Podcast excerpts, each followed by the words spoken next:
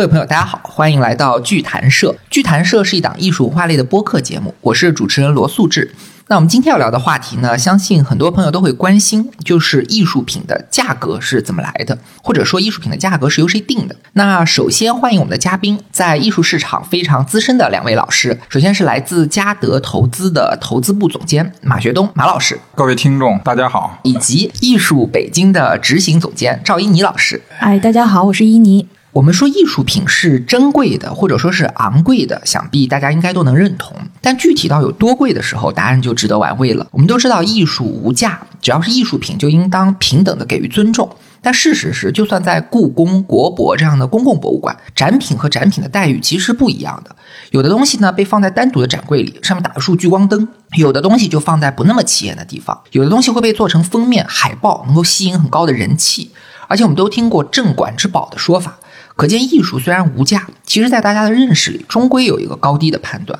那有人就会说，这种价值的判断可能具有巨大的随机性。同样的一件东西，在不同的场合、不同人的手里，成交价能够天差地别。甚至有人会相信一种阴谋论，也就是说，艺术品的价格其实都是一小撮的人通过运作或者说炒作所经营出来的。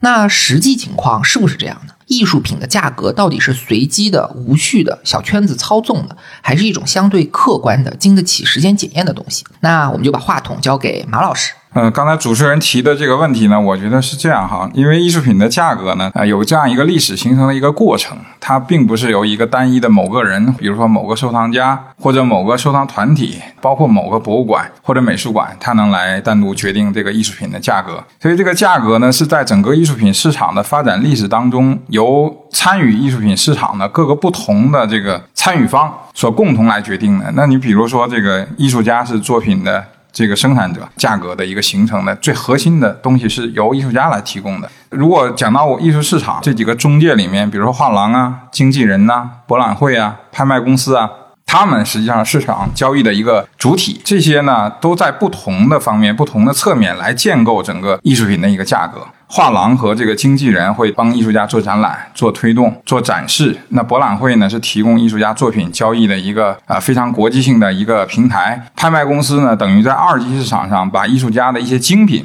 通过拍卖的方式进行一些销售。那每一个这个不同的商业中介对艺术品价格的这种构建的层次是不一样的，作用也是不一样的。那另外呢，决定艺术品价格的还有更重要的就是这个购买者。那购买者。以前主要可能都是一些私人藏家，发展到后面就变成，比如说美术馆、博物馆以机构为主导的。那再后来发展到，比如说企业参与到这个里面，艺术品的收藏、购买当中。在现在，在中国，随着这个啊我们人均水平的这个提高，那有越来越多的这种所谓的高净值人群参与到整个市场里面，也有很多的搞金融的人参与到这个市场里面，所以才有一零年、一一年很多，比如说基金的这种形式啊，艺术品信托的这种形式。进入到艺术品市场的购买方，所以整个艺术品的这个价格，它是由不同力量啊一起汇聚。组成的，然后由历史不断的累计的这个交易价格所形成的一个价格体系，它并不是由某个人或者某个机构所能够主导的。嗯我的理解是这样的啊，马老师他非常直接的就回答了我们一开头的问题啊。那一般来说呢，在现代艺术市场，艺术品的价值它不是单一的群体所能够决定的，艺术品的这个定价权也不是一小撮人所垄断的，而是整个艺术市场的各个参与方共同去进行判断和界定，由此完成的。那这些参与方呢，就包括了像艺术品的创造者、艺术家，还有艺术品的中间流通环节，也就是经纪人啊、画廊啊、拍卖公司以及博览会，还有就是艺术品的购买者，我们所说的收藏家群体等等，他们都会依据各自的立场和认知，对于一件艺术品做出审视和评判。那来自单一角度的评判确实存在一定的主观性和波动性吧，但是呢，在漫长的历史时期当中，这些多方面的判断意见经过充分的综合，最终会形成一种平衡，或者我们可以叫共识。这就是我们常说的一件作品的历史价值，或者叫艺术史价值。如果人类的价值观不发生根本性的变化的话，那这种艺术史的价值应该是相对比较客观、比较稳定的。那节目接下来的时间呢，我们就会展开的聊一聊，在这些艺术市场的参与方，他们都是依据什么样的标准去给艺术品进行价值判断的？不同的标准和判断意见之间呢，又是怎样去相互交流，怎样相互去影响，最终给反映到这个艺术品的价格上？搞清楚这些问题呢，也就理解了现代艺术市场的基本运作逻辑。要不我们先别从钱谈起，先从离开市场比较远的角度聊。呃，马老师，咱们可以先聊一聊像学者啊，还有高校啊这样一些研究机构，他们是怎么样从学术的角度去界定艺术品的价值高低呢？这个呢，恰恰是刚才就是我没有提到的这个问题，就是除了市场里面的这些商业中介、收藏家和艺术家以外，还有一个非常重要的力量，就像你说的是，比如说专家学者的一个研究。当然，还有比如说以前专门做艺术批评、艺术理论的啊这些专家学者对艺术品价值的一个判断，这一方面呢是等于是文化中介。如果讲艺术品市场里面两大类中介都对艺术品的价值最终的形成有主导性的作用，那第一大就是我刚才讲的市场类的啊，这是商业中介；第二大就是文化中介，这些学者呀、批评家呀，专门的这些人来研究艺术品的，他们为什么会比较重要呢？或者是说能够确定啊艺术品？的相对的一个价值，那是因为他们都是这些专家学者是建立在一个呃美术史的这个框架当中去衡量一件作品，它在整个人类的艺术发展史里面、美术的发展史里面，它的横纵向坐标里面，它会寻找到每一类艺术作品，甚至每一个艺术家那个贡献的点、价值贡献的点在哪里，他会去相对去确定这个坐标，确定好这个坐标以后。那艺术家作品的价格就会通过它内在的这种价值、学术性的这种价值，在市场里面有一个体现。当然，市场里面跟艺术家作品的价值不是完全匹配的一个关系。那我们经常看到大量的我们认知当中，包括印尼，比如说他是也是央美毕业的，可能我们美院很多艺术家其实是作品是很不错的、很优秀的，但是目前在市场里面，包括以前的一些老的艺术家，其实他在市场里面并没有得到体现。这个是因为什么呢？不是说因为他们的学术价值不够，是因为没有更多的商业中介进行跟进。那相反，我们看到很多市场里面现在很活。月的市场价格经常拍的很高的这些艺术家，其实他在学术价值可能没有我们想象的那么高。那是因为他们更多的是介入了商业中介的力量，但是他们作品在整个人类的我说的整个创造性的这种行为的价值体系里面，他们可能没有那么高的地位。对，所以这是两类不同的这个情况，就是价值和价格它是不能够完全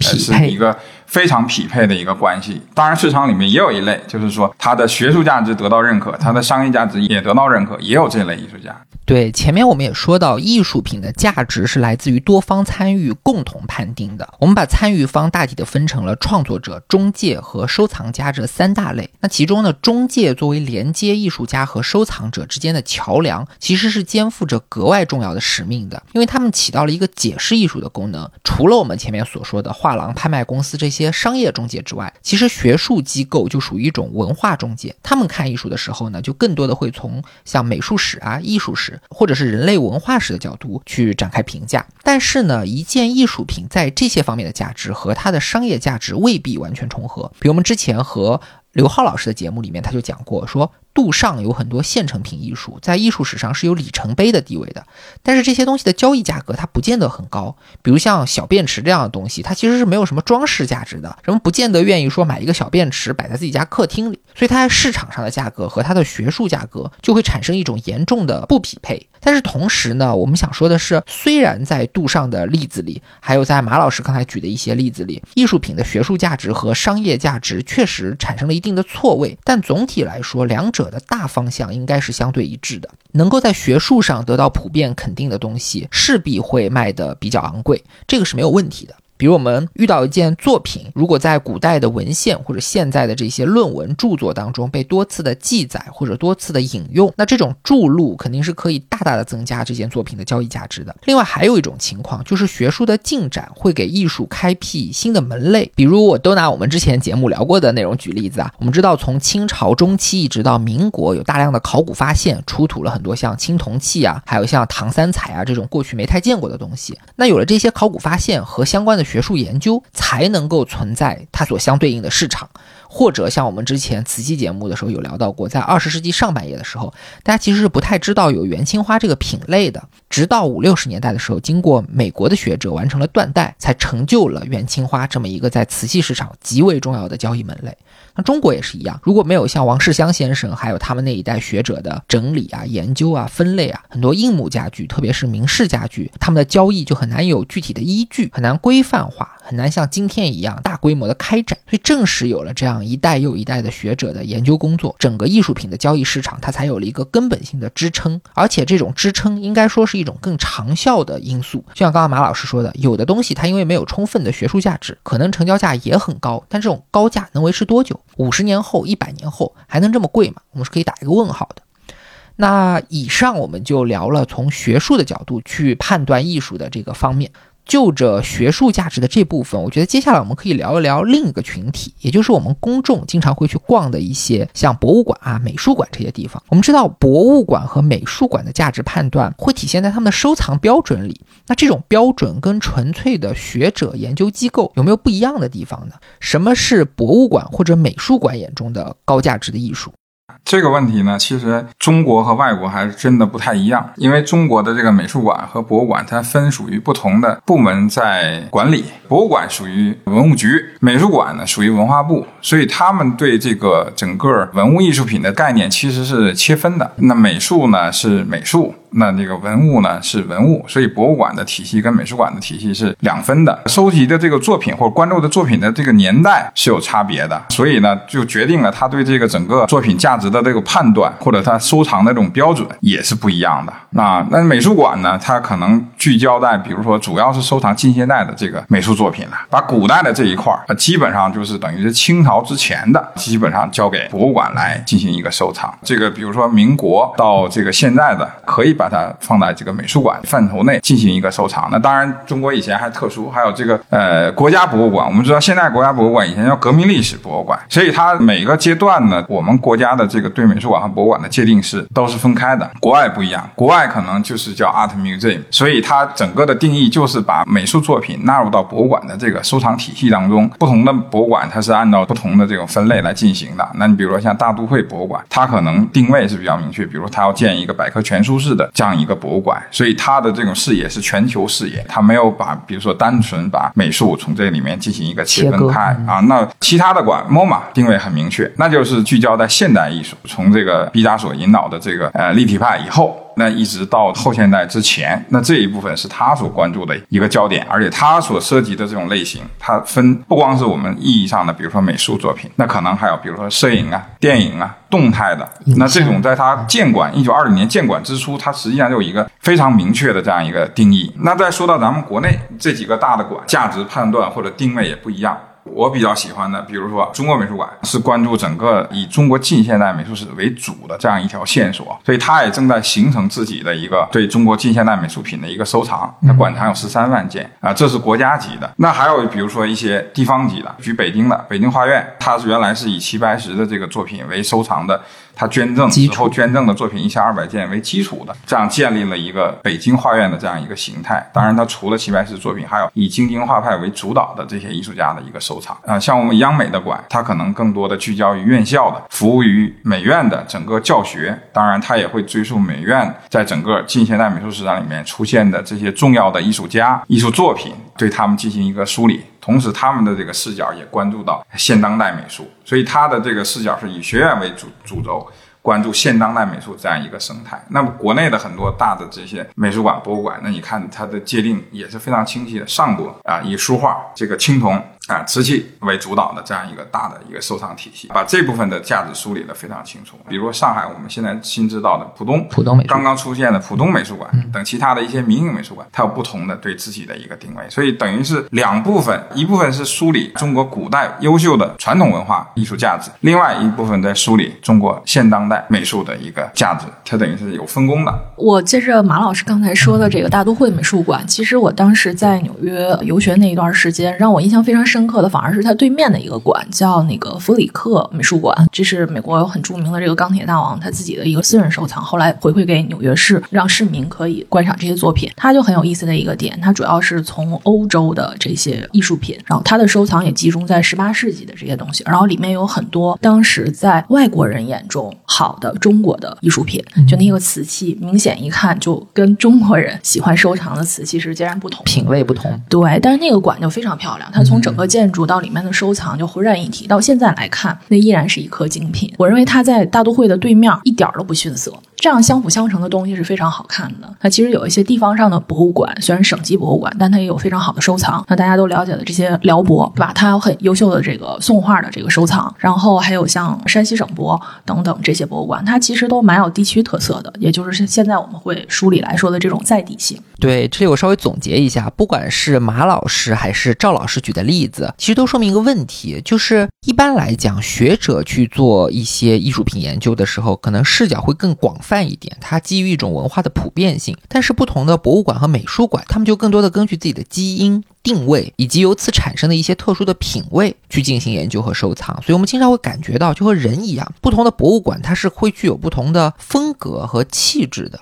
那第二个呢，就是博物馆跟纯粹学术机构的不同是在于，他们承载着一些社会服务或者叫公共教育的职能，所以很多的博物馆、美术馆的工作，它不仅仅的是去单纯的研究，他们也在拓展藏品的时候，会特别的去考虑怎么样丰富自己的这个收藏序列，是不是能够更清楚的说明一些问。问题或者更好的讲好一段故事，这一点我们之前的节目也提到过，就是现代的博物馆会非常关注一件藏品到底承载着多少的信息量。那第三个呢？其实刚才我们说到一件非常有意思的事情。我之前也听朋友会议论说，像故宫啊、国博啊这种国家级的公共博物馆，他们怎么去拓展自己的藏品？大家可能多少都知道的一些方法，比如说会接受社会捐赠。呃，可能新闻上我们也能看到一些博物馆，它因为去参加过一些大型的考古发掘活动，那结束以后呢，国家就会分配一些出土文物给他们去做一些收藏和研究。但除此之外呢，很有意思的是，其实公共博物馆和美术馆他们也是会花钱。去市场上买东西的，那要不马老师，你可以简单介绍一下，像故宫啊、国博啊这样的机构都买过什么有代表性的东西？他们去拍卖公司买东西的话，是不是会得到一些特殊的优待和照顾呢？嗯。这个比较典型的，那就得说说我们家的拍卖的 案例了。嗯，呃，最典型的就是在整个艺术品市场还没有起飞的那个阶段，就是两千零三年，我们嘉德呢是从海外征集到一件非常著名的书法作品，传是所敬的随人书所敬的《出师颂》啊。那这个作品是非常重要的，时间比较久远，比较有当时的这种书法的典型的特征。那这件作品从我们嘉德征集回来以后呢，两千零三年六月份。在我们嘉德就上拍了，上拍其实后面最终的这个购买者就是故宫博物院。其实故宫博物院还从其他拍卖公司也买过，比如说严山明啊，米芾的严山明，嗯，其实都是通过这种博物馆出资，以国家出资的这种形式，在拍卖市场上购买作品，并且呢，这个其实等于也开了拍卖市场的一个先例。这种形式呢，叫一般叫国家优先购买权。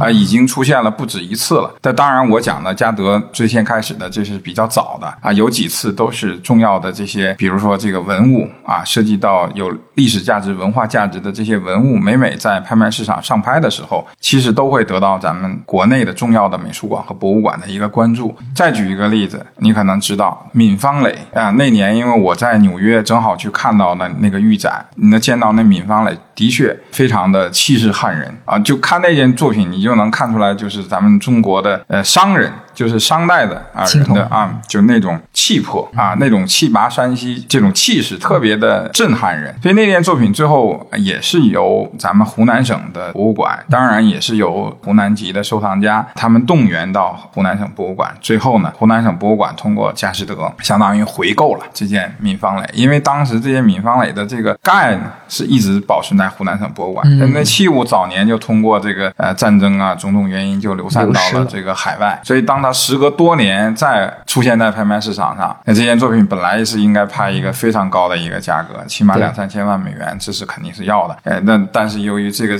情况呢，最后就哎湖南省博物馆就回购了。现在这件器物早就已经回到国内了，那就等于是一个完璧归赵，这个非常完满的一个一个状况。所以就是美术馆、博物馆，它遇到这种可能符合他们这个馆藏特点的，或者具有重要文化历史价值的这些藏品，他们是会通过这种。回购的方式啊，买到的。哎，马老师，您刚刚说到的这个优先购买权，它具体是怎么操作？就比如说，当有一件东西出现了，比如说我是故宫或者我是国博，我觉得这个很重要，于是呢，我可能会知会这个销售方吧，比如说拍卖公司，说我想要。那这种情况之下呢，销售方会把它预留下来，不去竞价，还是他他是他是这样这样一种情况。最开始呢，其实有点像定向拍卖。嗯，最开始我讲的这种方式是定向拍卖，其他人其实。其实是买家，你是没有机会的他就因为指定了，因为这个东西等于是嘉德拍卖之前征集回来，首先肯定一是要判断真伪，二是要。肯定要上报国家文物局，因为到拍卖这个重要的文物时，都要上报文物局啊备案。在这个里面情况下呢，它要有个定向拍卖的这样一个过程，就相当于啊，我指定给这件作品就拍卖给故宫，其他人如果买家人想参与，对不起，你没办法竞拍。出价权。对，到后面呢，等于在这个制度之上又引入了就是国家优先购买权，这个等于是国家同样一件拍品，其他人也有机会竞价，不是说一个定向拍卖的一个关系。比如说一件作品，那我们两个人都竞价，我代表故宫，你代表其他藏家，是吧？伊尼代表另外一个藏家，那我们都可以都可以竞价，呃，都可以出价。在这个七天之内，假如说虽然是你出价比较高，但是呢，最后我可以来付这个钱，故宫可以来付这个钱。啊，但通常来讲呢，是故宫肯定要出的价格要高高一些。当然也出现过，也出现过，就我讲的，比如说别人出的出价高，已经落锤给那个买家了，但是这个作品呢，拍卖之前已经公布了国家优先。购买权，但最后呢，这件又还是又归给了国有的这种美术馆博物馆。所以这个期间出现过这种案例。所以这个期间，其他人的出价其实是没有意义的。对，其他是没有，其实他们出价是没有意义的，但是有一些人是没注意到这个，有一些买家他没注意到说有这个优先购买权这个案例，但是拍卖公司呢会在拍卖之前都发布这个消息，就说我这件拍品要行使国家优先购买权，所以你买家必须比较谨慎，对对，或者你要事前做很多功课，你要知道，如果要有这种情况下，其实你的参与就像你刚才讲的，它其实意义不大，陪跑，哎对。但是说到这个，就是王老师，就比如说您说的。这个国家优先购买权的适用范围，比如说您刚刚举的闵方磊的例子，它是一个海外出价的一个行为。那我们国家的这种文物局也好，这种机构，它怎么样能够去约束一个海外的拍卖公司？这种就需要协调了，它不是说就是约束它，这种都是要沟通。啊。哎，我刚才讲的，其实它这个里面就经过了多方的一个协调，当然国家文物局也也出面，那也有没协调成功的。那你比如说那年佳士得拍这个兔手鼠手，也有没协调成功的这个案例，然后最后也上拍了，但也是国内的藏家买的，但那个就没有付款，是吧？也有这种案例，都有啊。它是需要多方的一个。斡旋，互相的一个理解。对对，因为这里其实涉及到一个很复杂的变量，就是每件东西背后的委托方他想法可能不一样。你作为拍卖公司或者艺术机构，特别是像佳士得这种国际性的机构，它跟国家文物局打交道，它还是一个常来常往的关系，所以肯定是比较愿意去服从国家的这种协调的。但有的时候对委托方来说，他可能就是一竿子买卖，他就想卖个高价，就想价高者得，所以这方面怎么去协调，可能就是比较麻烦或者说有技术的部分。那说到这里，我觉得博物馆。馆和美术馆讲的应该也差不多了，接下来我们可以聊一聊艺术创作的主体，也就是艺术家他们是怎么给作品或者艺术品赋予价值的，或者我们换一种问法，就说艺术家他是创造了哪些价值？我觉得艺术家呢，他其实整个就是我们讨论的起点啊。虽然我们经常讲啊，艺术品市场研究啊，艺术品行情啊，但实际上归根结底，它还是要归根到艺术家自己的一个个体。你要谈论一个艺术家作品的价值，我觉得就是说他的这种创造行为，在整个这个人类的发展历史进程当中，他到底有哪些提供了新的思考问题、看世界的角度，给我们一个全新的一个视角。我觉得这个是艺术家。是他的一个存在的价值啊，就是因为他等于是最敏感的一类人，最先知先觉的一类人。而且我觉得这个好的艺术家，我一直有一个感觉，就好的艺术家他要超前于他所在的这个时代，他的这种创造性行为要提早。我们在二十一世纪，可能更好的艺术家，他应该生存在二十二世纪，就是他要有一个前瞻性的一个视角。所以你像梵高，最典型的。大家这一百年以后才看懂，大家才觉得梵高好。他生前就卖出去过一件作品啊。那黄宾虹也是，黄宾虹去世之前可能就说，当然这可能是个译文啊，就是五十年以后可能才有人能读懂我。真的，他大概就真的是五十年以后，他应该是一九五五年去世的。一九九五年在上海举办过一个黄宾虹的学术研讨会。那大家再重新过五十年以后，再重新大家再看，哎，为什么黄宾虹作品好？为什么我们现在如此这么推崇黄宾虹？那是他。他等于比你超前了很多。对，嗯，因为他画的东西或者他创造的这种东西，同时代的人无法理解。那当然，除了这个艺术家本身的这种创造性的体现以外，如果我们更微观化一点评判一个好的艺术家，他在历史上有坐标：一是他本身的创造行为确实有价值；二是他自己也会无形当中通过他自己的，比如说这种我们讲的运营也好，对自己作品价值的一个传播也好，他的这个朋友圈子的一个扩展也好，我觉得其实这个对一个艺术家作品最终。它在美术史上的价值也是非常必要的，也是非常重要的这样一个角度。对，就这马老师说的，我想补充一点自己的看法。很多时候我们都会去强调艺术的鲜艳性，像刚才马老师举那些例子，梵高还有黄宾虹这些人，他们活着的时候好像不太能被人理解，死后几十年，大家猛然醒悟说，哎，他们太了不起了，就说明好的艺术家他一定是走在时代的前头，甚至人们会把那些最优秀的艺术家描绘成像先知一样的人，像梵高，他预言了表。现主义这种世界性的浪潮，像文艺复兴的那些人，甚至提前了几百年就预言了人类命运的转折，也就是即将从神权的这种枷锁中解脱出来，以人为本的这么一种人文主义的思想。那这种说法当然是有道理，但我想说的是，不能因此就把判断未来的能力当做衡量艺术家是否优秀的唯一标准，因为我觉得艺术家他毕竟不是神棍，他也不是分析师，他并不是真的能够预言。所谓艺术的预判，无非就是来自于。对当下的察觉，一些当下很微妙的时代精神或者社会氛围，可能大多数普通人根本没有注意到的时候，艺术家就能够非常敏锐地捕捉到。那文艺复兴来说。那艺术家可能只是单纯的觉得说，人来到这个世界上不应该是为了受苦而来的，人应该活得像个人，于是他又把人画得像个人，甚至像个神。那这种判断其实是来自于感受。那像大卫也好，创世纪也好，哈姆雷特也好，就只是单纯的把这种感受或者说灵感和直觉的产物给如实的描绘出来而已。那艺术家本身他是不需要为自己的直觉负责任的，这种责任他属于像卢梭、像孟德斯鸠这种理论家，或者属于像后来那种推动法国大革命以及全球运动的这些革命家和政治家。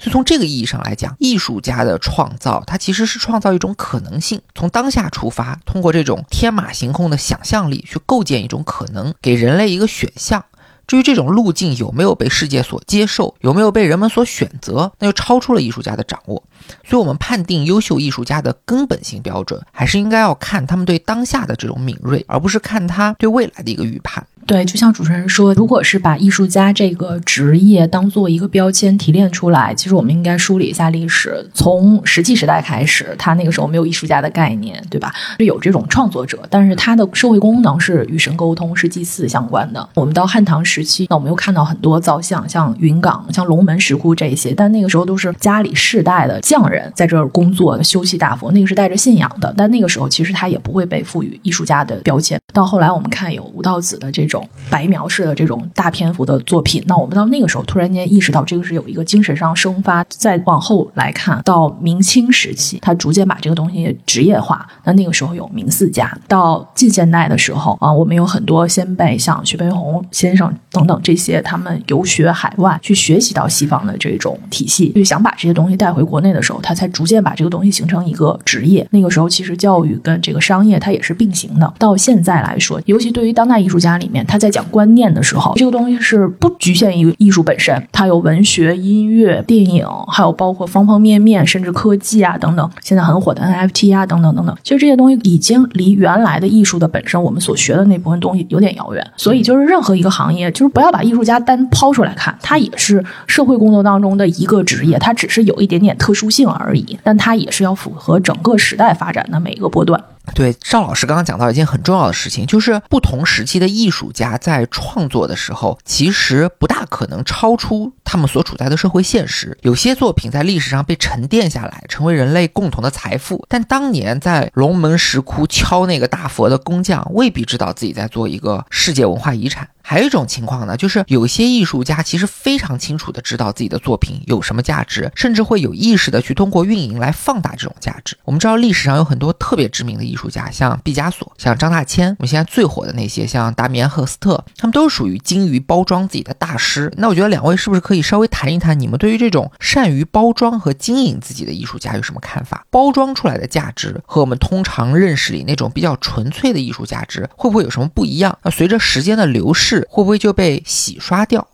这个情况就不一样了。古今中外都有这种很多的这种艺术家，特别善于经营自己。如果你运用不当，你也可能会伤了你自己，相当于就是一个双刃剑。那我想举这个例子，就是达米安·赫斯特，这个可能大家都知道，他在零八年之前可以说是市场如日中天，他非常善于经营自己，他做的作品呢都是比较惊世骇俗。当然，他有自己的一个创作的主线，一直在探讨就是生和死的这个问题。实际上，他没有变化。从这个角度来讲呢，他本身是一个比较优秀的艺术家，这个是啊毋庸置疑的。他在美术史上能够留下。下自己独特的一笔，但是呢，他这个里面如果讲到在运营自己的这个行为上里面，他做了一件比较惊世骇俗的事儿，就是零八年九月份，恰好是雷曼兄弟倒台的那一天，他呢和苏富比伦敦苏富比合作了一场拍卖会。等于直接把自己的画从工作室就拉到了拍卖公司，跳过了他合作的两家画廊高古轩和白立方，那直接上拍。虽然那场拍卖拍的相对而言是比较的成功，但是呢，其实就在那场拍卖会以后，赫斯特个人作品的市场，你可以看到有很多研究数据相关的报告，起码下降了百分之三十。虽然是他特别善于宣传自己、经营自己，我现在也在 ins 的关关注丹米赫斯特，嗯，但我就要说他这种是伪。为了传统艺术品市场，我的这个作品其实要经过检验以后再放到拍卖市场。另外，我要不能跳过我的代理画廊。实际上，我告诉大家，最后这场拍卖虽然成绩还不错，但后来据媒体爆出来，买单的这个百分之八十都是高古轩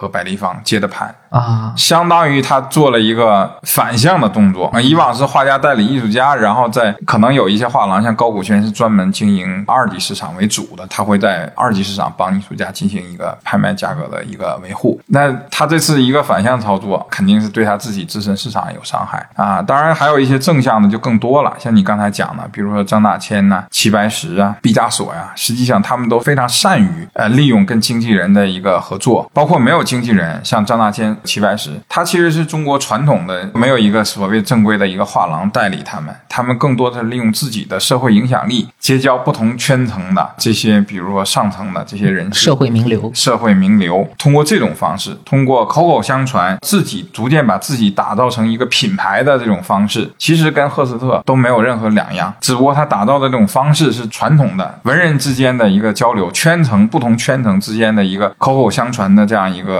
口碑方式。当然，他也通过比如说很多的这种展览啊，参加了很多这种重要的一些展览，举办了自己一些重要的一个个展。所以这个他们拓展的方式不一样，但都在努力把自己经营成一个自己的品牌，品牌化啊，对。对，我记得咱们上次聊天的时候，好像是赵老师说的，挺有意思的。说艺术家有三种，第一种人呢是创作能力很强，运营能力就比较弱。那这种人可能就活着的时候默默无闻，那死去以后价值被人发现。第二种呢是创作能力比较弱，相对运营能力就很强。那这种艺术家可能随着他的运营活动和社交活动的停止，作品价值就会一落千丈。第三种人呢，是两方面都很强，又擅长创作，又擅长运营。那我们刚才举的例子，大棉赫斯特也好，张大千也好，齐白石也好，包括咱们上次说到村上隆啊，应该都属于这一类。这种画家的作品价值就应该相对比较容易在一个高位来保持稳定。那这种高位的市场价值跟艺术价值是不是能够完全划等号？我觉得咱们是可以讨论的。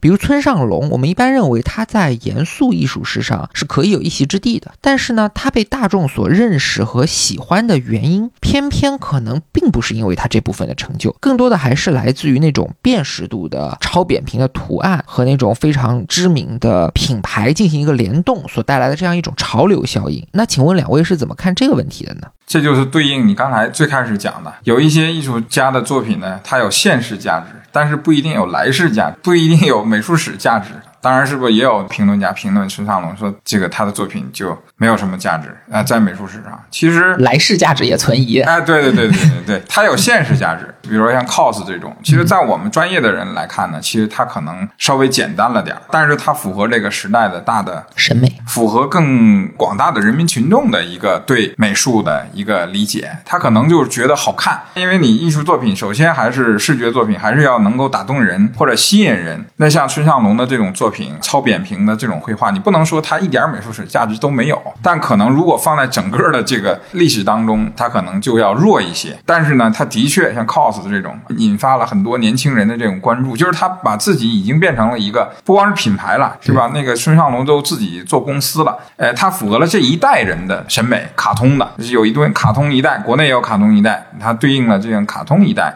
这一代人成长起来，因为跟他的整个生活比较密切相关。那么现在刚才这个伊尼讲的什么 NFT，又是现在一波人了，就是又现在一波九零后甚至零零后特别追捧的这个数字时代的数字时代，因为他就生活这个时代，那可能更前面一段长假，包括画廊也好，可能经营的都是传统的这个作品，那我们可能还是绘画加上为主。它这个等于是对应到不同的时代的人的一个这个喜爱程度。哎，所以就是像赫斯特这种、杰夫·昆斯这种，他能不能在美术史上写上价值，那就得看他最后还是没有定论，因为他没有是吧，还在世，一直还在活着，他可能创造性活动，未来可能还会诞生新的这种作品啊。同时，在我补充一点，就是不同的艺术家，其实我们不能看一个艺术家，就是说他的作品。其实他的作品是非常多元的，就是他不同时期有不同系列，他不同的阶段有不同的问题，有不同的这种思考的这种起点。我们也不能就是一概而论，就是说他这个艺术家作品不好或者什么。但我觉得更好的艺术家，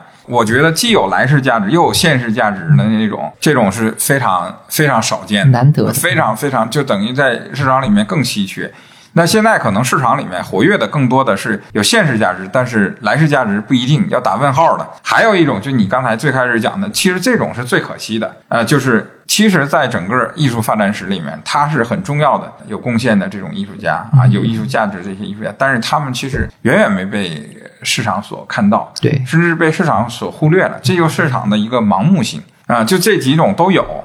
你要做到就这两种平衡起来，那非常困难。就可能我们熟知的这些大师能达到，稍微弱一点的这些艺术家，你都很难企及到是非常平衡兼顾啊，很难。好，我们刚才应该其实聊了如何评判艺术家的价值，以及艺术家如何通过创作去创造价值，还有就是艺术家怎么通过运营去创造价值这三个问题。那艺术家的部分，我觉得说到这里就可以了。接下来呢，我们就聊一聊一个非常重要的艺术中介，就是画廊。可能国内的话，大家对画廊就不会像对美术馆或者拍卖公司那样熟悉。其实，在国际上长期的这种商业实践里，画廊所起到的可能更像是一个中流砥柱的作用。所以，马老师，您要不就先简单的讲一讲什么是画廊？画廊它是怎么来的？它解决了艺术市场的什么问题？你要讲画廊的历史，那它要追溯到 十九世纪，真正意义上的就是现代意义上我们大家都知道的画廊，十九世纪七八十年代。那这个时间段为什么开始出现真正意义上的画廊？此前也有啊，画廊的定义就是指的以前是西方的，比如说这个呃英国呃它皇室这有可以挂作品的这样一个走廊空间一个走道。那后来这个概念 gallery 演变成就是说专门经营美术作品的、雕塑作品的这样一个专业有固定地址的这样一个空间，商业空间。那这个空间呢，它主要的这个核心目的还是为了能够盈利。啊，真正意义上的现代画廊，我要讲那第一个意义上的也是经纪人，也是收藏家，也是画廊主，就是我硕士论文研究的这个代理印象派，或者是在全球推广印象派艺术最重要的这个画商，啊，翻译过来有叫保罗·丢朗吕厄的，啊，有叫杜兰的，啊，都有啊，这两种这个翻译方法。它呢是真正开启了这个现代意义上的现代画廊，因为在此前，在这个印象派之前，那是沙龙，等于法国的沙龙提供给艺术家的展览展示作品的平台。然后这个沙龙呢是由法兰西皇家美术院这些院士每一年作为评委啊评选哪些艺术家的作品可以进入到这个沙龙。那沙龙的目的呢，不光是向公众，它是向全社会的公众开放的。那还有一个目的是，如果你能在沙龙获奖。那你就国家可以跟你定件。如果获奖了，那随后有很多的商人、经纪人订单就来了，去找你的买画。对，就你说的订单就来了。所以沙龙它承载了两种功能：一种是展览展示，二其实是间接的一个传播自己的哎宣传的很好的渠道，另外也是间接销售作品的一个渠道。但这个形态呢，后面就当然出现落选者沙龙了。后面它就逐渐的这种机制就被现代意义上的这个市场兴起了。这是也是跟资本主义整个社会的进展也有非常紧密的关系啊，因为中产阶级兴。起了，所以才有很多的中产阶级需求啊，有自己的房子，有自己的休闲，那他就需要在家里挂这个相应的这些作品。中产阶级兴起以后，工业革命完成以后，社会都开始富裕了，那就有这种对精神层面的一个需求。其实跟我们现在中国国内的情况是一样的，所以才有印象派的艺术家的作品才开始脱离沙龙这个舞台。因为基本上印象派的，比如塞尚啊、莫奈呀，基本上作品就是偶尔偶尔能进入到沙龙这个体系。但是绝大情况下，他们都被排除在外，所以他们才要自己做展览，才有这个保罗·丢朗吕厄在背后支持他们。后面呢这个丢朗吕厄不光是在法国，在比利时啊，我最近正在写他相关的这个东西。在美国，那你看美国为什么像大都会是吧？印尼去，你美美国大都会博物馆最重要的这批收藏，那就是保罗·丢朗吕厄推广到美国的，然后被美国的最重要的一个收藏家叫哈夫梅耶夫妇，糖业巨头买到的。然后他们死后就捐赠给了大都会。那在全世界啊，那法国不用说了，奥赛啊，然后美国克拉克啊，这纽约比纽约更上东一点的地方也有他的印象派收藏，包括日本。我们知道日本为什么那么那么多收藏家追求印象派的作品，最高的价格，加西医生都是日本人买的。一九九零年，那是因为他们很早就有这种这个连接，连接连接人就是这个保罗·丢朗吕厄。再到随后。比如说什么安布鲁斯·瓦拉德呀，推广塞尚的；康维勒推广毕加索的。哎，然后再到后面就是要讲到卡斯蒂里了。卡斯蒂里等一九五七年在纽约开画廊，等于是奠定了艺术重心从法国到美国，然后等于是整个二十世纪的以美国抽象表现主义的为代表的这个艺术登堂入室。但都是跟这些重要时间段上的画廊画商紧密相关，推广啊，整个市场就这么兴起来的。对，从马老师刚才介绍的历史情况，我们就能看出来了，画廊它真的是非常非常重要的商业中介，因为。呃，很容易想象嘛，就艺术家他本人是不太可能挨家挨户去敲门来推销自己的作品嘛，所以就需要画廊这么样的一个专业机构，在专门的圈层，甚至在全球的范围里去帮艺术家做包装、做宣传，还有推广。所以从价值成长的角度来讲的话，画廊和艺术家可以说是一种共生的关系，彼此的利益是捆绑在一起，一起成长的。刚才马老师说到，一些最厉害的艺术家和他们呃所带动的这种全球性的艺术潮。流其实背后是离不开像丢朗吕厄、像卡斯蒂利这种大画廊主的推动的。最初的印象派，像后来的抽象表现主义啊等等。明白了这一点，你才能理解为什么前面说达米安·赫斯特他跳过代理自己的画廊，直接把作品送去拍卖公司卖，是一件非常出格或者说非常违背商业逻辑的事情。因为艺术品的价格呢，它其实很大程度上是代理画廊长期的包装和经营和维护出来的。我们纯粹讲商业的话，其实画。画廊是会帮助艺术家去规划一个呃商业上的一种长线的成长，让他们的作品能够随着时间越来越贵，比较稳健的去上涨，而不是像暴涨暴跌。那所以画廊在定价的时候，它其实一般不太会去吃干抹净，它总要留点余地。这个余地呢，就是艺术家未来成长的空间，也是早期投资他们的这些藏家获利的空间。比如说我二十年前就拿出几千块买一个画家的画，那二十年后这些画慢慢涨到几百万了，那这就是一种比较理想的情况。但是拍卖就比较简单了，价高者得嘛。所以万一达米安·赫斯特的画送到拍卖公司去，没有人接盘，那前面画廊小心翼翼的帮他构建出来的这个价格就会崩盘。所以前面说了，最后他一大半的这个拍品，其实还是被他的画廊自己给买回去了，自己支撑住。所以马老师讲，这个是一个反向操作。那接下来，我觉得我们可以稍微介绍一些国际上最优秀的画廊，他们到底好在哪里，或者说从哪些方面我们可以去体现一家画廊的这个核心竞争力。国际上的画廊，那知名的太多了。刚才讲的这个 Leo Castilli 啊，卡斯蒂利画廊其实现在还在经营着。巴塞尔博览会、香港的瑞士，他们还有他们的展位。但只不过因为卡斯蒂利九九年去世以后，他的这个画廊声势就减弱了。但是呢，我刚才讲，如果讲画廊的发展史里面，他是一个划时代的人物。呃，因为保罗·丢朗吕厄呢，他实际上开启了我刚才讲的最开始的这个人呢，他开启了一个帮艺术家跨国进行一个运营啊，所以这个才有印象派在全世界这么受欢迎。你看，现在即使当代艺术呃已经占到整个艺术品市场里面的交易的最大的一个份额了，但是印象派和现代艺术这个板块仍然是第二位。那时不时的有一些，比如梵高啊，这个塞尚的作品呢破纪录。莫奈的作品呢，也在不断的刷新着这个他们个人的记录。那等于是丢王吕厄开启了一个相当于帮艺术家在全世界这样一个运营的一个模式。另外呢。它有点像给艺术家在背后每月发一点象征性的补贴。它呢是更多的是一种收购，它是一种变相的一种收藏加这个推广。所以呢，它的画廊当然后面也是由于他去世以后，他经营了两代人，到第三代人还在做，现在已经家族已经不做了。但是你去看所有的拍卖市场上交易的百分之九十的作品，第一手的这个出处来历就是这家画廊，所以你可以看到它的这种。影响力。对到利奥卡斯蒂利这个阶段呢，他很传奇了。他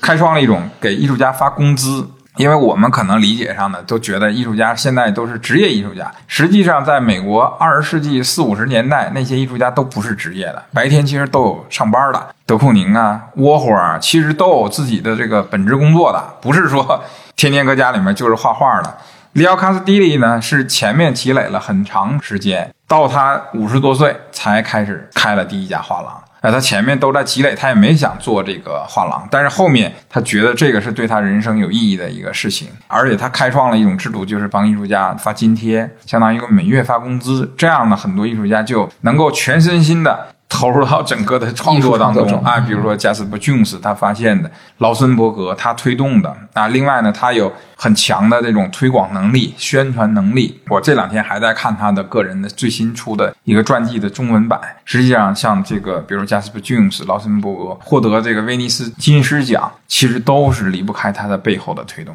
就是他可不是简简单单的，我把艺术家的画我一百美元收了，三百美元卖出去，这是最怎么说最低级的，低级的这个画廊，它更多的是帮艺术家，像你说的，它有一个稳定的、逐步推进的，甚至在美术史里面，它也在不断的帮你这个艺术家能够通过它的运作被写进美术史。这个是他非常强的这个能力哎，这个是他的一个跟其他画商、经纪人决然不同的一种超强的运营能力，就是他在学术和商业上都取得了非常卓越的这种成功。如果现在讲现在的这些画廊，跟他前后的，那就我们大家都知道的，比如佩斯啊、大卫卓纳画廊呀、高古轩画廊啊、House and Walls 啊、Listen 啊、都不一样。咱国内的北京的，我喜欢的长青画廊呀。不同的阶段有不同的这些画廊，这些画廊的定位都千差万别。高古轩以前呢是主要经营二级市场，后面也开始寻找自己的一些代理艺术家，但它更多的有点像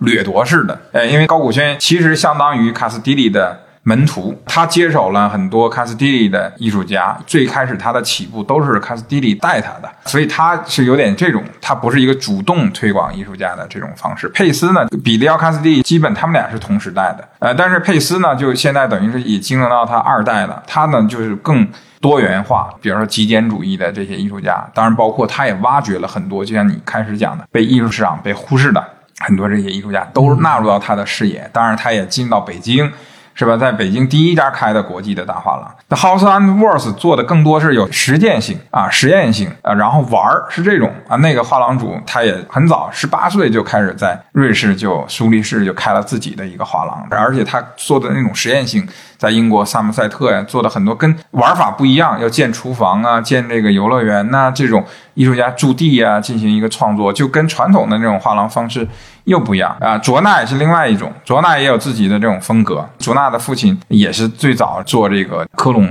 艺博会这创始人，都是他也相当于二代，但他原来是学音乐，他也有自己的对美国现当代艺术的这样一个很强的一个理解呃、推广方式。这种方式不光是卖画，就咱们讲的卖画最低级，他做播客呀，他有播客呀，是吧？他有很多出版呐，他很非常注重就是在学术上。他也签了，比如刘野啊，很多中国国艺术家，他非常注重在学术上对艺术家的一个很深入的一个梳理。他不是说我帮你出版画册呀就完了，对不是这种啊，就是这些大的画廊各有各的那个特点啊，各有各的特点，而且这些特点呢，逐渐就他们自己已经变成所谓这种超级画廊，超级画廊，就他们代理的艺术家很多，基本上我统计过，最高的九十九十九十多个艺术家啊，最少的也有六十多个。对所以一般画廊呢，能有维持到五个到十个以内的艺术家已经非常不错了是是，啊。当然，我们刚才更多的欧美的，其实台湾的也有很多，国内的啊，优秀的画廊香港的、港澳台，包括咱们国内的，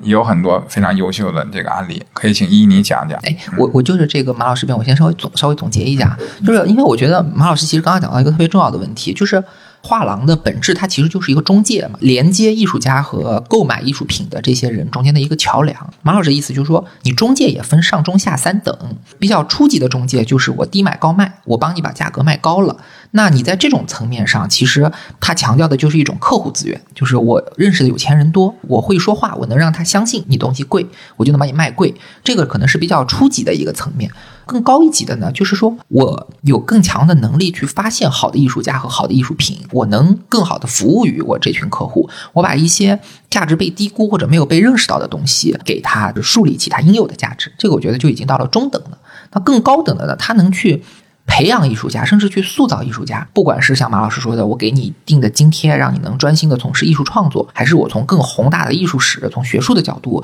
去帮你理清现在的方向，帮你找到更适合于你的这个道路。所以我觉得这个可能是一个非常核心的这种画廊的所我们叫核心竞争力吧。那同时呢，我也观察到一个问题，就是我们说到国际画廊的时候，好像我们能够数出一些，不能说很多吧，就是可能多少能数出一些国际知名的画廊品牌。我们会说这个人他虽然不知名，但他是被什么画廊给代理的，我们好像就会高看这个人一眼。但这个情况也可能是因为我对国内艺术市场没有那么熟悉啊。我觉得国内是反过来的，国内我们更多会强调说这个画廊他代理过谁谁谁，或者是。他正在代理谁谁谁一些有名的艺术家，我们高看这个画廊一眼，但我很少在国内感觉说有一个强大到足以让你觉得只要是他代理就可以无脑购入的这种画廊品牌。呃，赵老师，你要不稍微从这个角度讲讲，就国内的画廊比之刚才马老师所说的最顶级的国际画廊，它是一个什么样的现状？它差距在什么地方？或者说未来提升的空间在什么地方？呃，我觉得其实应该把国内画廊这个放大到我们的华人经营的这个画廊，那包括我们的台湾、还有香港，以及甚至我觉得包括华人所在的这些新加坡、东南亚等这些地带，他们都是其实中国当代艺术，尤其是近二三十年最主要的一波藏家所在的地方。呃，画廊也不是一开始就成熟的，它也是要一步一步起家。我觉得画廊其实借着主持人刚才那个话，用我们的职业划分，可能分为四种类型，会比较清晰。第一类，新兴画廊。它可能的年限比较短，一年到三年这个样子，然后是一个成长期的画廊，那就相当于它经过一段时间的积累，它做过十个、二十个以上的展览，它有了一定的经验，它有了一定的客户群体啊，它在慢慢发展。还有一部分是成熟期的画廊，我认为这个可能在现阶段是相对来说比较。主要的一个力量，然后再就是我们谈到的这个超级画廊，啊，这个是需要一个时间，呃，不断不断的积累，这还是蛮难的，因为中国当代艺术有市场也才三十多年左右的时间，要给一个空间。其实对我职业过程当中，我们主要接触的，呃，我首先可以说一下台湾的一些画廊，举个例子，就是亚洲艺术中心，它创立于一九八二年，但实际上它最开始的业务也是以复制画起家，啊，其实就是画商。是从整个这套西方欧洲体系是蛮像的，它先是经营了起来，然后慢慢的开始往学术价值上过渡，然后他开始发现艺术家，慢慢经营他，然后给他定一个长期的规划，怎么去做他的个展，参加什么样的群展，去参加哪一类的学术类型的展览，奠定他的学术价值，同样进一步带他去参加哪些博览会，然后如何通过画廊去上拍啊。整个这一套体系下来，就像我刚才提到的这个亚洲艺术中心，它是八二年成立，那它进入到北京的时间应该是两千年初。它有一个艺术家对我印象，我印象非常深，也是我非常喜欢的一个艺术家李真老师，他就是这个画廊代理了二十多年，一开始一步一步发展到现在。其实近几年它是迎来了一个爆发期。在二级市场也有非常好的这个拍卖记录，但是像同类型的画廊，其实还有几家都不错，像是大未来，后来它分裂成两家啊，大未来林和大未来耿，包括呃一直在北京设有空间也经营的非常好的索卡艺术中心等等，这些都是最早在中国当代艺术市场试水的职业的这个画廊的经理人，这些包括我们现在内地到后来发展很优秀的像当代唐人。啊，绝对是强劲的力量，甚至在一九年这个影响世界的这个疫情的期间，它也是在不断的发生，不断的去推出它的展览，甚至是三 D 在发出同样的展览，是非常值得敬佩的啊，郑老师这样。然后包括像现在非常优秀的这个蜂巢当代艺术中心，那它的前身啊是伊比利亚。啊，到现在蜂巢，它有经营成熟的艺术家，它也是有肩负着推动年轻艺术家发现的这个过程。然后包括像现在也发展的势头非常好的易凯旋的画廊，它也是在不断清晰它代理的艺术家的脉络。甚至还有很多其他非常优秀的画廊，它可能现在还不算是一个大型的画廊，但是我觉得只要它每一步非常稳，一步一步在做艺术家的个展，在经营它，有生意可做，比较健康的往前推动去做，这种画廊对于整个行业的发展是非常非常重要的。嗯，就像赵老师说的，国内或者说整个华人世界。不见得没有优秀的画廊，或者说华人不见得没有能力做好优秀的画廊。但是这些画廊和世界上最顶尖的这些画廊之间的差距，可能有一些比较客观的原因，比如说，嗯，我们缺少一个先发的优势，还有说，比如说像艺术的代际问题，这个其实还挺重要的。像马老师说，那些国际上最大牌的画廊，可能他已经经历过好几个代际的这个交接，他们能够去把控，甚至说去创造艺术潮流的这个能力，都是经过验证的。那像中国当代艺术市场，可能一共才存在了短短的三十年吧，这方面的短板可能确实是需要几代人的这种努力、这种接力才能够慢慢的赶上的。那关于画廊的这部分，我觉得就先聊到这里吧。接下来我们可以聊一个非常重要的一个商业中介，可能也是普通老百姓了解艺术品价格的一个主要的出处，就是拍卖公司。很多人，包括我本人在内，对于一些特别重要的艺术品的价格，都是从拍卖公司拍卖价格上去呃认识的。也可能正是出于这个原因，很多人会把拍卖公司在艺术市场的重要性放到一个特别重要的位置上。嗯，对，放到特别重要的一个位置哈，我倒没觉得。嗯，就我我更觉得，其实主要的还是画廊的作用在是主导的。就是拍卖呢，它更多的引发的是一种注意力，它有点是注意力经济的一个在艺术品交易领域的一个最集中的反应，集大成的一个。哎，它因为它的这种模式也跟画廊不一样，它的这种。盈利模式，或者是讲交易模式吧，啊，就是价高者得四个字儿，非常好理解，谁出的价格高就归谁。那这个里面就体现出来，它跟画廊的这个价格定价体系，你讲的它不一样。画廊呢，它是一个逐渐稳步上升，它可能是一个起点比较相对而言是比较低的，因为画廊都是第一次经手这个艺术家的作品，那它放到市场上到底有没有人销售？这是需要一个验证的、不断验证的一个过程，包括它的逐渐的这种涨价，它是有一点层次感的，它是一个逐渐循序渐进的。那拍卖不一样，拍卖呢，它拍的东西首先是已经在画廊里面流传过一定时间了，或者有一些收藏者的这个关注了，已经有一定的流通性了。那如果你这个艺术家在毕业以后三到五年都没有作品，都没有任何的这种流通性，或者没有画廊去代理你，那肯定进不了拍卖公司的一个视野。进入到拍卖公司的视野，首先就是你有一定的知名度了，甚至你已经是很有知名度的艺术家。那有一定知名度的，那这个他就要判断你作品到底是有没有这种流通的这个基础。他核心的目的是为了销售啊。如果他征集到这些作品是卖不出去的，那他做这个事儿相当于就是没有意义，白费力气。所以拍卖公司呢，嗯，从这个角度而言，拍卖公司对盈利的这种渴望目的更强烈。画廊呢，可能没有那么强的这种一下子想一蹴而就，因为拍卖可能就是一瞬间的事儿。那所以大家更关注拍卖，因为拍卖经常有。天价呃，匪夷所思的价格，甚至天价肯定是一种了。还有一种是匪夷所思的，就是大家觉得，哎，这个年轻艺术家本来在画廊里可能会比照了，可能也就是卖几十万、十几二十万，那怎么一上拍就卖到一百多万？这个就是我刚才讲，它是根据拍卖的这个加价模式，它不断的一个加价的过程，所以就会造成这个艺术家的价格，而且是偶然的一件啊，会。突然非常高，那跟你的平常的在一级市场里面交易就有一个明显的一个差别，所以更多的人可能把焦点更多放在拍卖，觉得拍卖其实更重要。当然，拍卖呢是会造成这种新闻效应。天价效应让公众更多的认知到这个艺术家，但是你能不能一直保持在这一个呃天价的水平或者比较高的价格，其实对艺术家也是很有压力的，因为艺术家不是铁板一块，艺术家其实也非常关注自己的一个市场，尤其现在的这个在世的这些艺术家，他对这个事情其实是很敏感的啊，所以他要关注到也是关注到，哎，一是谁买了，我要我的作品拍出了什么样的价格啊，所以我觉得拍卖呢是偶然的一次性的，大家不能。把偶然的一次性的当成一种常态，画廊的价格呢是一种常态。呃，这个里面当然拍卖的卖的都是这个艺术家的精品，就是有一个另外层级的提高，跟它对应是艺术家的啊很普通的作品啊，它可能是这一个系列里面同样是张绍刚的这个《血缘大家庭》，那可能为什么这张能卖五千万，那张只能卖比如说一百万？那这个就是跟这个作品本身的这个比如说他参加的哪些展览呢？像你说有注录啊，哪些批评家提到过呀？这都有差别。对，所以如果我们回到艺术定价这个主题上看，如果说画廊主要是发现艺术家的价值、培养艺术家的价值，或者和艺术家一起成长，那拍卖公司其实就要通过一种竞价的模式，在一个时间点去爆发出来，把艺术的价值给最大化。所以马老师说，其实我们真的要讲价值的话，应该说可能画廊的定价是相对常态的，而拍卖市场的交易价格是有偶然性的。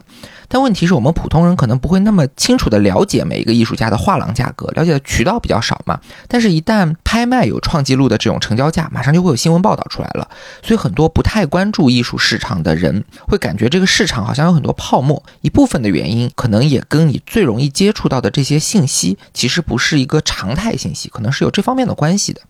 但我们肯定也不能说拍卖的价格全都是过高的，去拍卖公司买东西那就全都是冤大头。马老师刚刚也说了，拍卖平台上流通的通常是各个门类的精品，那这些精品的成交价对于定义艺术品的价值其实是特别重要的，因为每一笔上拍的成交记录其实都是无数线下交易的参考依据，很多精品的价格其实就可以在某种程度上去决定一个门类的天花板，而且这些成交价它其实也能带来学术的影响。这个很有意思啊！之前燕旭老师在咱们节目讲过这件事情，说《石渠宝笈》，《石渠宝笈》是乾隆皇帝的书画收藏的一个目录，那等于是一个皇家的收藏序列嘛。过去几百年里，其实我们对《石渠宝笈》的学术研究是不充分的，但是随着近十几年来，《石渠宝笈》里收录的东西屡屡拍出天价，随随便便一件就能过亿，那于是就吸引了很多学术上的关注。而且这些关注也确实产生了相当的这种研究成果，这应该就算是一个市场倒推学术发展的这么一个案例吧，我觉得挺好玩的。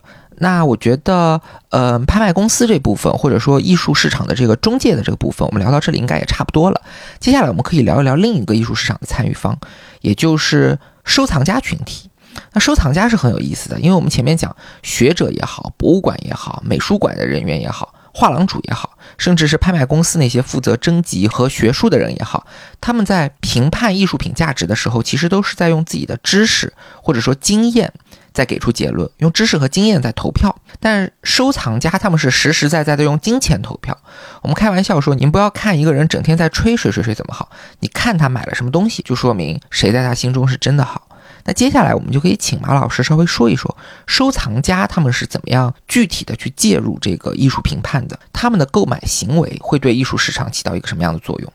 嗯。收藏家他主要像你刚才讲的，他就是用 呃金钱投票。当然，他这个里面也是有他自己对作品的一个理解，他对作品的一个认知啊，这个肯定是第一位的。另外呢，他就是要呃喜欢，因为收藏嘛，他可能更多的是一种个人趣味的呃审美趣味的一个呈现，可能比较私人化。所以这个里面有也有不同类型的这些呃收藏家啊，我们也知道是吧？有的人呢是一开始。可能都是自己收藏啊，这个独乐乐。然后呢，第二个阶段就是到众乐乐。比如说，我跟几个朋友是吧，我们经常雅集一下，到我们家来欣赏一下我的收藏。这个阶段可能会认识一些收藏家的朋友啊，结合出来一些收藏家的组织啊，很多呃国内外的收藏团体。挺多的，比如说这个最早在香港的，一九六零年成立的这个闽球精社，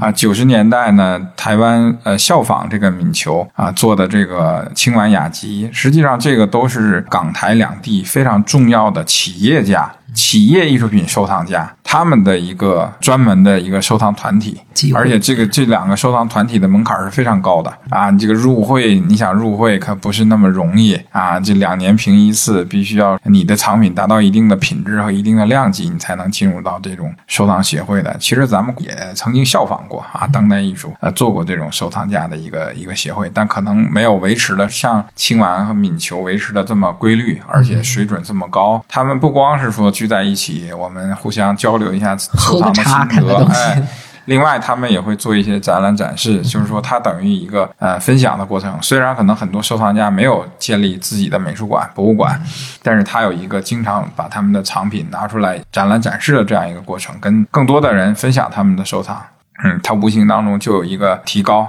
啊。再有一类就是可能更高端的，或者是。更到另外一个新的阶段，就是建立的这我们国内现在见证很多人建私人的美术馆啊，私人的博物馆，这个在国内这个特别多啊，所以等于是不同的这种收藏家，他有不同的阶段吧啊，然后有不同类型的收藏家，他有不同的这种价值判断，或者他对想跟公众分享，或者是有的是小圈子分享，有的是公众分享的这样一个拓展和变化的过程。那核心呢，还是在于他们，我觉得还是要归结到对文化艺术的一个热爱。另外呢，就是他从他的审美判断里面可以接受的不同角度的这种美，可能我们都没有关注到，收藏家会有他的一个独特的视角。啊，这个是其他的这个我们市场里面刚才讲的这些中介也好，艺术家也好，他所不具备的，所以等于他们就是完成了一个一个整体的，像我们刚才讲这些所有的所谓的闭环，一个整体的一个一个构建，而且他们是一个最终极的。收藏家，是代表了私人这一类对艺术品价值的一个判断，然后再结合我们刚才讲的美术馆、博物馆，这是公共的，所以它是两种类型的对艺术品价值的这个形成的一个一个判断，当然之间是有交叉。有交流，有促进，公立的，他的学术能力的不断的研究完善，对这个私人收藏家也有影响。那反过来，私人收藏家举办的高品质的这种学术性含量很强的这种展览，其实也会促进，比如说相关的研究力量，国有的这种博物馆对这一门类的作品的一个大家的一个关注。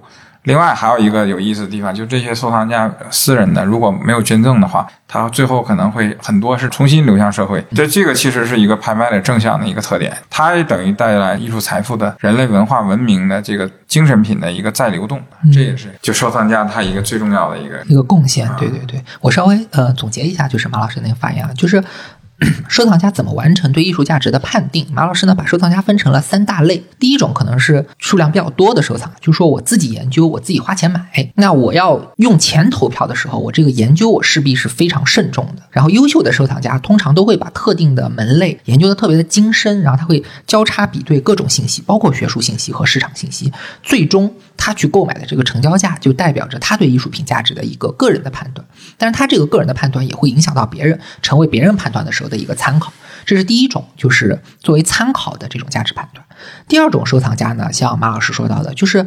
优秀的收藏家，他有可能会集结成为组织，互相去交流自己的藏品，然后去讨论、去办展，甚至去做一些学术类的研究。那像呃刚才说的闽球金社，像青蛙雅集，都是我们华人非常著名的这种收藏家集会和组织啊。包括我们某种程度上吧，像英国有一个叫东方陶瓷学会，这个它前身可能本质也算是一种就是收藏家的组织联盟。像东方陶瓷学会，它就能够把这个事儿。嗯，近百年的时间，他能把中国的陶瓷研究的非常精深，他的学报是有很高的这种学术价值的。中国哪怕是像故宫博物院，都会经常去跟他们做一些学术上的交流啊，这种分享啊什么的。这种其实收藏家集会和组织，他们就能完成在一个特定的艺术门类、艺术品类里面，嗯，他们的研究可以呃形成一种价值判断的重要参考。而这种参考呢，是和这种官方组织的这种课题它互为补充的，所以这个也是完善艺术品价值判。断的一个很重要的环节。第三个层面呢，就是马老师说到的藏品的体量规模大到一定程度的时候，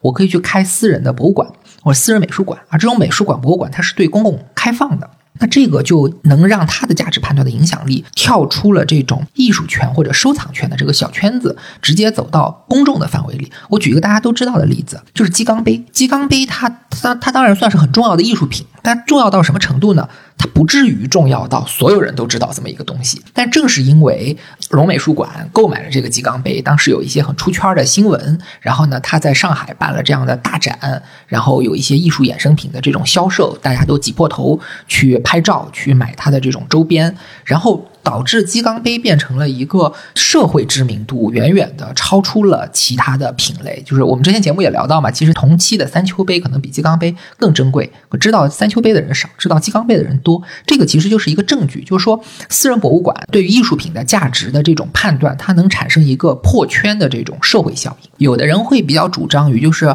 艺术是人类共同的财富，更多的应该让国家去做统一的这种规划、研究、整理、展览。也有人呢认为。应该去把官方的力量和民间的力量结合起来。一方面，国家会有一条艺术史或者美术史的这种主线；另外呢，也鼓励民间的机构去从各自角度去做研究、去做分享。过去我知道文物局有提过什么“藏宝于民”啊这样的概念，民间你可以根据自己所掌握到的这种信息资源、物质资源以及学术资源，你自己去做你自己的这种交流、整理、发散，这样能够形成一个更加丰富、更加多元的一种艺术或者更广泛的文博的这样一种环境嘛。那以上就就是关于收藏家的部分，我觉得也说的差不多了。其实说到这里，相信大家已经很清楚了，艺术的价值其实是来自于艺术市场的各个参与方的一种综合评判。学术机构、博物馆、艺术家、画廊、拍卖公司，还有收藏家，他们都会根据自己的知识、自己的利益给出自己的评价。最后呢，经过融合所沉淀出来的，才是一种相对客观的艺术价值。当然，也包括像艺术经济啊、艺术评论家、艺术的投资机构等等这些参与方，他们也很重要。那介于时间，我们就不一一展开了。但是基本的原理是一样的，都是综合出来一个艺术的价值。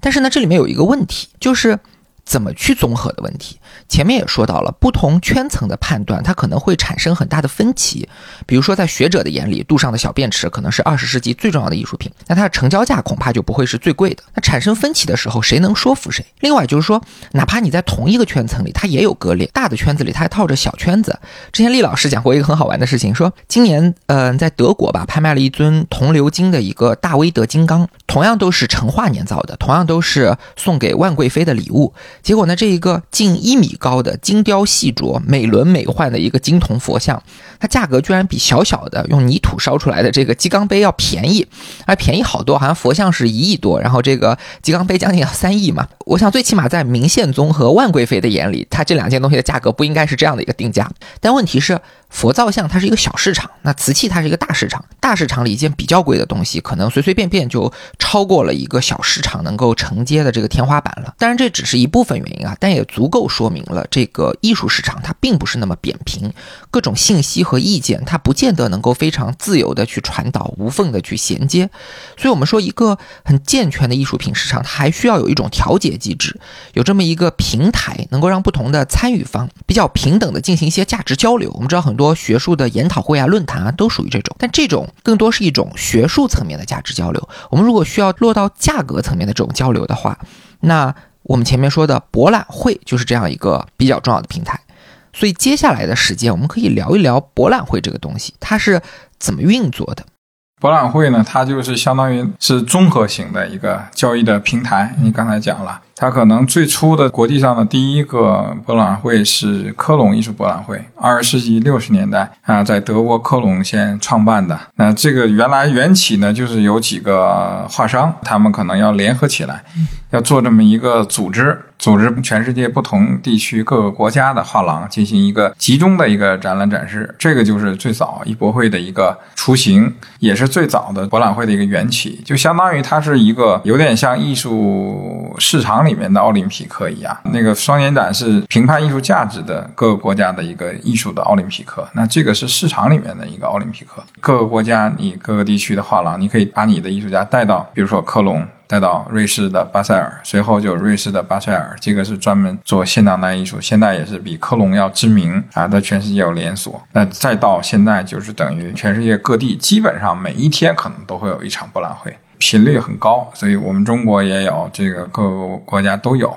所以博览会它就是一个综合体。另外呢，它的参展商主要就是画廊。所以这个博览会好不好？一个是能有哪些画廊能来参加，二是。当然，大家更看重的就是这个博览会到底能卖多少钱，交易出去多少钱啊？但现在呢，这些年可能这个两个指标也有点变化，不光是看就是说你的成交量，啊，你的这个比如说这个参展商的这种分量，还要看你整个的这个对全球的这个艺术市场里这个版图里面你的影响力。所以它有很多博览会在扩展，一个是在全世界扩展。二是它本身内容在扩展，是吧？除了这个展览展示、这个论坛、电影的放映、公共艺术，就各种活动，不断的填充本身博览会的一个原来比较简单的这样一个交易平台的一个作用，所以它就变成了一个真正当代艺术大家交流、汇聚信息、交易信息、学术信息的一个地方。它这就是这样一个东西。我觉得要不可以举一些例子，就是呃，我们现在国际上最成功、最知名的那些博览会。嗯，像大家所熟知的这个巴塞尔博览会，对吧？它的总部源起于瑞士，那后来它又分支，有迈阿密，然后有香港，甚至其实包括我们不是。那么经常会熟悉的，曾经有过印度，那现在印度这块是不在了哈。包括我自己也比较喜欢的，像弗里兹 f r e s e 它也有现在发展成也有两个部分，有当代的部分，也有它大师经典的部分，这都是国际上比较知名的，而且真的是全球的藏家会去，它也会有非常明显的划分吧，都有各自博览会的特性，不太一样。你觉得这些最成功的博览会，它主要好在哪儿？我觉得首先是它一个国际化的操作。我觉得以巴塞尔为例吧，它在巴塞巴塞，我们讲在瑞士的巴塞尔和迈阿密的巴塞尔以及香港的巴塞尔，它的画廊甚至是说同一家画廊，它在三 D 博览会选择的艺术家跟作品都是不同的。其实从一个点可以看全貌，就是特性不一样。针对藏家关注的兴趣点，或者说他邀请的藏家会有侧重点，啊，这个都是比较成熟的部分。啊，甚至包括我讲回伦敦的这个，我印象我自己非常喜欢的这个 phrase，它的很有趣的一个现象就是，它的当代的藏家和它在大师经典部分的藏家是并行的两条线，它好像就不互通。但我觉得这是从呃欧洲甚至英国它自己本身的历史和文化生发出来的大师经典这部分的藏家，能明显的看到它的里面的很多收藏家甚至博物馆是带有传承性质的，就是很不同的人群，很不同的人群。你在当代这个部分，你能看到新兴人类。我们讲新人群、新藏家入场，那个气氛是截然不同。最有趣的是，你可以看到藏家的着装，你就能明显分出来哦，他是购买哪部分人群的。就在国外这部分，他会划分的更明确。也就是说，他会把这种大型博览会做出，我听你那么说啊，会做出一种有点像画廊的感觉，引流啊什么的做的很精准。特性嘛，他有意引导的还是他的？我觉得一切的东西其实内容是根本，但是经营是手段，这个是相辅相成的。国际上比较大。大型的商业博览会，它的商业部分都做得非常好啊，宣传甚至是赞助体系这个部分啊，而且很多企业收藏啊，这些跟他们的关系都非常紧密。就本身这些赞助的企业，可能就是他们比较大的收藏机构啊，等等，包括他们背后站着的这些呃欧洲啊、呃美国这样比较大型的博物馆，它会全球的去收藏和采买。就像咱们今天这个话题一开始聊到的那个部分，它是各个环节联系的都比较紧密，但是这个前提是它的各个环节相对来说。都是世界上比较成熟的。哎，我稍微就是补充一点啊，就是印尼它是艺术北京的执行总监，然后艺术北京大家应该可能会听说过吧？它已经有十七年的历史了，是我们国内非常知名的一个博览会。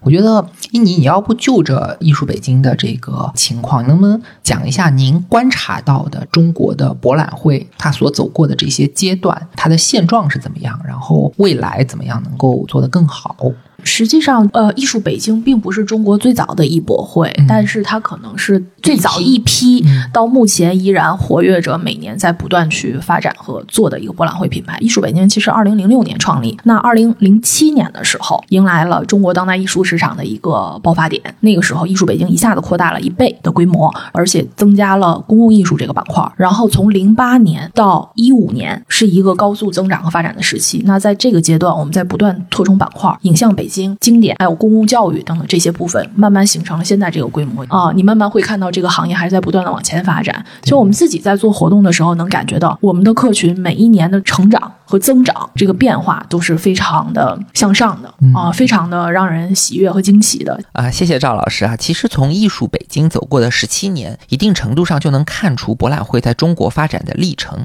它不但是我们前面说过一级市场的一个总和，是一个巨大的交易平台，同时呢，它也是一个。艺术的综合体也包括了像展示、讲座、论坛、沙龙、电影放映、公共艺术这些非常丰富的内容。那艺术市场的各个参与方就可以通过这些活动，充分的交换自己对艺术价值的理解，从而促成一种共识，也就是对于艺术价值的一种普遍性的理解。这对整个艺术市场的健康发展是格外重要的。我记得前两天，嗯，看到嘉德艺术中心的总经理寇琴寇总说，如果拍卖是横刀夺爱，那博览会就是谈情说爱。我觉得差不多就是这么个感觉。那说到嘉德艺术中心，我们现在就要进入这期节目非常重要的一个部分，因为在节目播出的时候，刚好就是嘉德艺术中心所举办的嘉德艺术周开启的这么一个时间段。那嘉德艺术周呢，是国内非常知名的艺术博览会，也是北京最重要的艺术盛事之一。到今年应该已经是第八年了。马老师就是来自嘉德投资的嘛，所以接下来我们请马老师给我们介绍一下这个嘉德艺术周，特别是今年的艺术周有什么看点。嘉德艺术周呢是两千一四年创办的。那最早呢，等于我们嘉德投资的寇总，他当然也是嘉德艺术中心的总经理。那我觉得寇总也比较有前瞻性。他在不断的经营的过程当中，实际上发现了，除了我们嘉德拍卖的常规拍卖业务以外呢，还有一大部分的市场，包括客户的藏家的这些需求，远远还没有被激发出来。那他就创意呢，举办了这样一个最早叫嘉德典亚嘉德典亚艺术展览，最早是一个展览啊，这个是和啊两千零六年香港的黑国祥先生他创办的典亚艺博，当时他也有一个想进入内地的这样一个市场机会，那寇总也有这样一个创意，那就是说在以往嘉德拍卖的基础之上呢，我们要做成一个博览会。那这个博览会呢，不求规模大，但是要求呢，就是定位比较精准。所以我们这个嘉德艺术现在叫艺术周，最早叫嘉德典亚艺博会，定位就定位在比如说古董、传统、经典艺术、设计品啊，当然也关注有现当代的这些作品啊，包括珠宝类的啊，这样跟其他的国内的以现当代艺术为主导的这种博览会是有一个决然性的一个区分。而且这部分为什么做这个叫嘉德？典亚一波最早就是因为我们的这个客户可能在比如说古董传统艺术领域里面，我们的这种嘉德的啊客户群体跟客户的粘性也好，客户群体的数量也好，客户的这种精准度的这种配合上也好。可能相比较，比如说其他的一些平台、其他的一些公司做的这种博览会是有差别的，所以它走的是一个差异化的一个经营路线。那么到现在呢，呃，二零一七年呢，经过几年的发展，我们就搬到了我们现在嘉德艺术中心王府井一号的这样一个大楼里面，相当于我们正式自己有了回家啊，有了自己的一个场地啊，所以它就叫。正式更名为嘉德艺术周，所以它把这个原来的一个博览会的概念变成了一个艺术周的概念。那这个形态呢，还是博览会，但是从内容上也是逐渐像印尼讲的，它在艺术北京其实也在不断的扩展啊，有比如说影像北京啊、纯艺术啊，那对设计啊、体验呀啊、经典都有。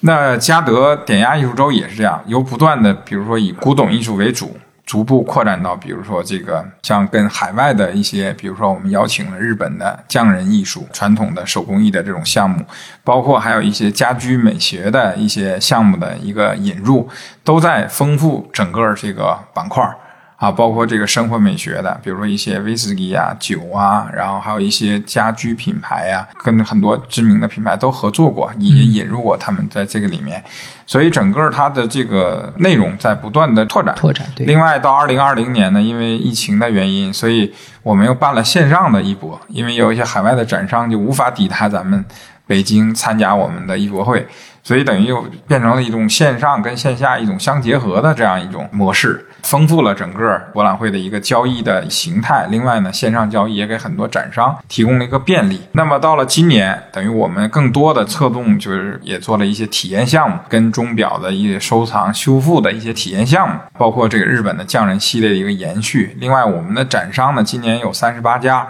参展机构一共有四十余家。那整个的这个方向，包括参展的机构也逐渐的年轻化，有一些是九零后的收藏家自己做的这个运营的这种空间，做的这种经营古典艺术品的这种画廊也好，呃，逐渐的在年轻化。另外呢，内容也在逐渐的多元化。比如这次今天下午咱们就开幕了，你可以看到，比如说以喜马拉雅艺术为主，以珠宝艺术为主，啊，以这个佛造像为主，还以这个古典西方的绘画。为主的都有各种门类的展商比较全，从二十六号开幕，直到持续到三十一号，欢迎大家到我们嘉德艺术中心来看我们的嘉德艺术周，肯定能给大家提供很多的新的发现艺术啊，这是一个汇聚美的一个地方，希望大家有时间都来啊！感谢马老师的介绍啊，其实马老师刚才讲到很重要的一点，就是嘉德艺术周不光是艺术圈的人可以去逛一逛，其实只要是对艺术有兴趣的人，不管过去有没有买过艺术品吧，它都是挺好逛的，因为前面也。说到这种博览展会，它不是单纯只有交易。像这次的嘉德艺术周，大家可以去参加像钟表的体验、珠宝的体验、家居生活美学空间的体验，还有威士忌的品鉴，然后可以去看一些像日本的手工业的制品、喜马拉雅艺术、佛造像等等。而且呢，在艺术周的期间，还会有一些沙龙、论坛和讲座，比如我们节目之前的嘉宾呃立强老师，他就会有一个讲敦煌遗书、还有酒、还有茶的这么一个公开讲座，就挺有意思的。大家有时间欢迎大家去看一看。那说到这里，我们就再回到这期节目的主题上吧。艺术的价值如何成立？它是通过艺术市场的各个参与方，分别从各自的角度给出判断，然后再借由像博览会这样综合性的平台去交流碰撞，最后沉淀出来的这么一个东西。我们今天用一个多小时的时间，把这些主要的艺术参与方都全部盘点了一遍，他们各自是从什么样的角度去看艺术的。那节目聊到这里，应该也是接近尾声了。但是这里我还想说的一点是，其实这整个艺术市场里面最重要、最核心的一个参与方，我们恰恰刚才是没有说的，这就是公众，也就是我们普罗大众。为什么这么说呢？因为艺术发展到现代社会，跟古代的艺术有一个根本性的分野，就是在于公众的参与。我们知道，古典的艺术是服务于皇室、服务于教会、服务于贵族的，但是现代艺术的兴起，包括现代艺术产业的兴起，其实是伴随着工业革命、伴随着市民阶层或者叫中产阶级的出现而出现的。正是有了这部分精神文化的需求，才有了像画廊、博物馆这些服务公众、教育公众的机构。所以，从某种程度上来说，我们刚才说的一切艺术市场的参与方，本质上都是要服务于公众的。最简单的道理是，艺术市场它其实不仅仅产生精品。你所能看到的东西，不管是在美术书上、博物馆里，还是在新闻上，但凡你能看到的艺术品，其实都是经过了我们刚才说的这些学者啊、博物馆啊、画廊啊、拍卖公司啊、艺术评论家这些人帮你层层筛选、层层把关。一件艺术品要经过大浪淘沙，才能走进公众的视野里。反过来说呢，如果我们讲要奠定一件艺术品在历史上近乎于永恒的地位，学者也好，收藏家也好，画廊也好，他们的意见恰恰是微不足道的。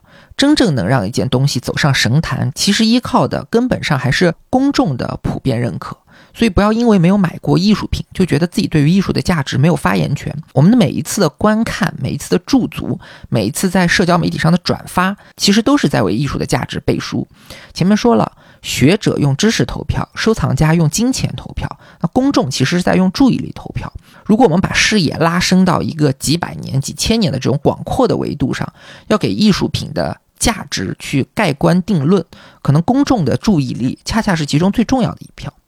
那好。今天的节目到这里差不多也就结束了，非常感谢听众朋友们的收听，也欢迎大家去北京，呃，王府井一号的嘉德艺术中心去逛一下这个嘉德艺术周。那我们下次再见，下次再见，下次再见，谢谢，拜拜，嗯。